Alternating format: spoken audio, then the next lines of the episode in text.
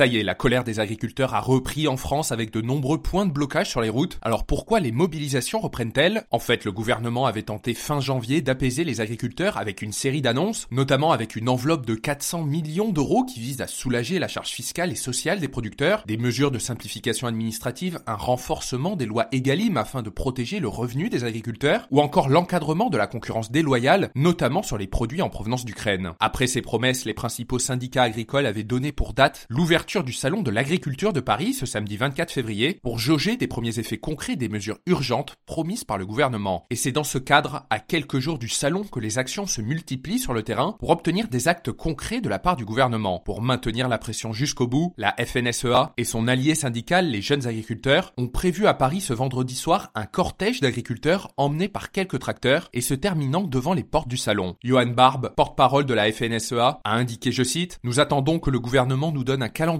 pour les mesures sur lesquelles il s'est engagé et qu'elles soient traduites dans la loi. Désormais, le monde agricole attend le gouvernement au tournant sur les mesures prises pour aider les agriculteurs, faute de quoi des mobilisations plus intenses pourraient reprendre à partir de la semaine prochaine. Gabriel Attal tient une conférence de presse ce mercredi pour répondre à la colère des agriculteurs. Et notez que ce podcast est soutenu par Quorum l'épargne.